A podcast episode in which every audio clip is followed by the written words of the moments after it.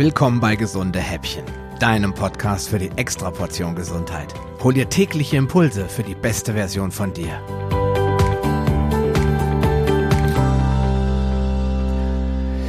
Ja, hallo und herzlich willkommen zur Episode 21 des Gesunde Häppchen Podcasts.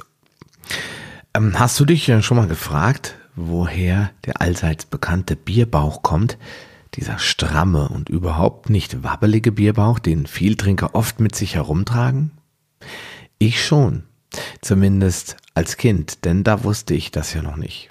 Heute weiß ich das ganz genau und ich habe aber das Gefühl, dass die betroffenen Menschen es nicht wirklich verstanden haben. Der Hintergrund ist der Titel dieser Folge, warum du mit Alkohol nicht abnimmst und Alkohol ist der Grund für diesen Bauch. Deswegen sagt man ja vielleicht auch Bierbauch. Aber der eigentliche Grund dahinter ist das sogenannte Organfett, das Ektopefett. Und ähm, ich hatte ja in der letzten Episode oder einer der letzten Episoden auch schon über die Fettleber gesprochen.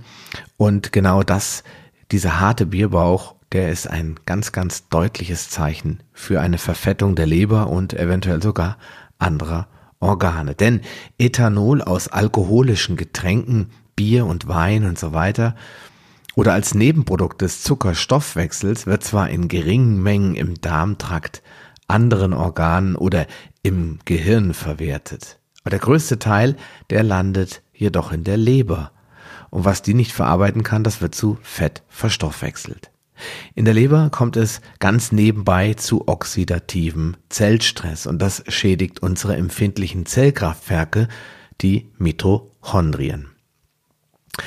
Wie wir bereits besprochen haben, führt dieser unkontrollierte Fettaufbau zu Entzündungen und Insulinresistenzen des Lebergewebes und langfristig zu einer Fettleber. Das habe ich ja gerade schon erwähnt.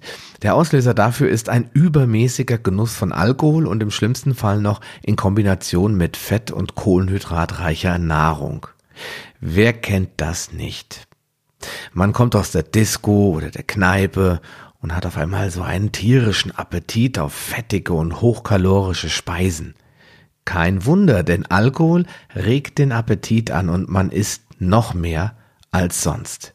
Als Student bin ich nicht selten nachts bei McDonald's oder beim Dönermann gewesen, wie man damals immer so schön gesagt hat. Man gönnt sich ja sonst nichts. Bleibt es bei solchen Einzelfällen, stellt das auch kein größeres Problem dar.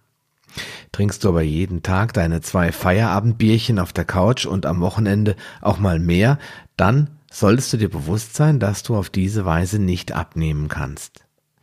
Wenn man nun bedenkt, dass Alkohol kein kalorisches Leichtgewicht ist, denn immerhin stecken sieben Kilokalorien in einem Gramm Alkohol, Kohlen und äh, Hydrate und Proteine haben in dem Zusammenhang nur vier, beziehungsweise Fett etwa neun Kalorien, dann wundert es auch nicht, dass Vieltrinker eher dick als schlank daherkommen.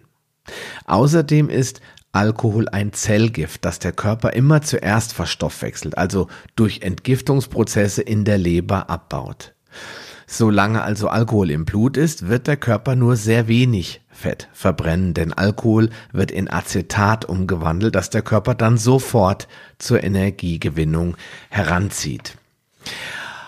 Direkt nach einer Mahlzeit werden die überschüssigen Kohlenhydrate also in Fett umgewandelt und während du schläfst, wird je nach Alkoholspiegel im Blut die ganze Zeit Alkohol abgebaut und eben kaum Fett verbrannt.